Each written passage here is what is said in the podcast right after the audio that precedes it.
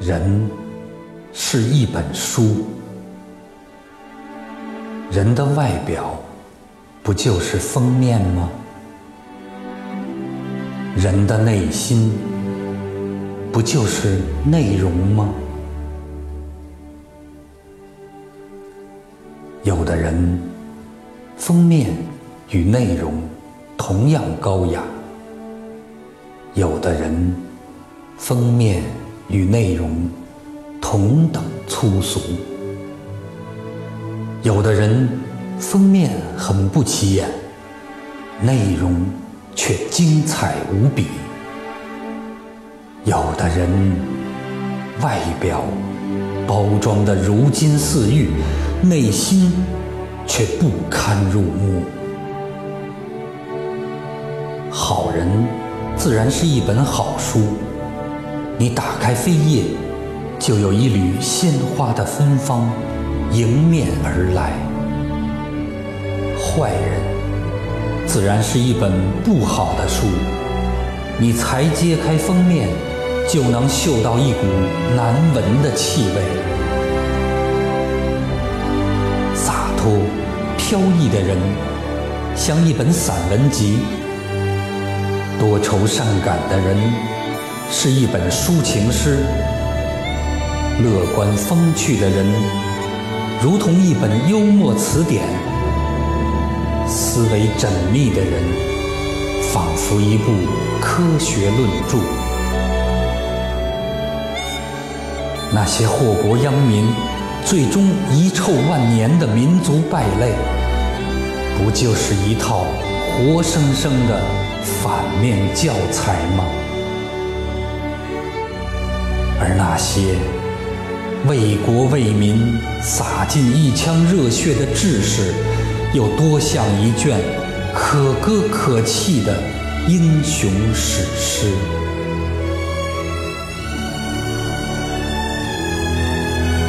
做人如写书，请不要怪母亲没有给你制出漂亮的封面。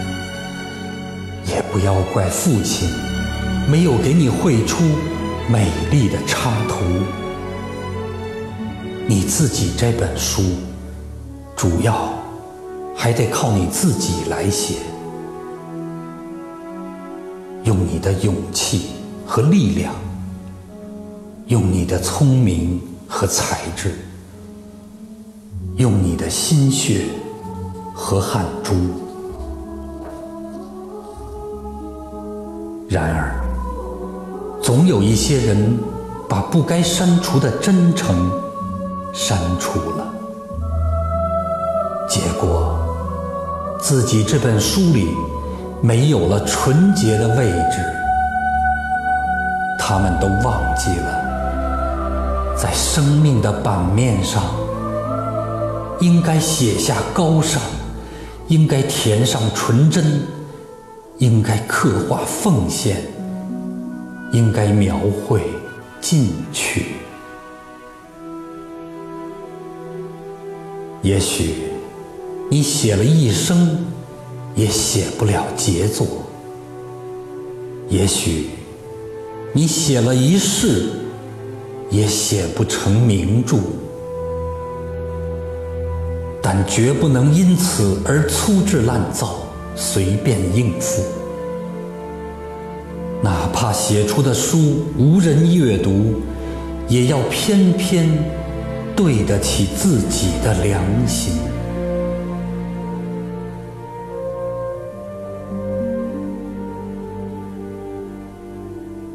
如果有了漂亮的开头，就应该追求完美的结局。如果有了精彩的材料，就应该将它打磨成实在的文章。如果人们常常把你亲切的朗读，那就是你无上的光荣；如果人们永远把你深情的背诵，那就是你最大的幸福。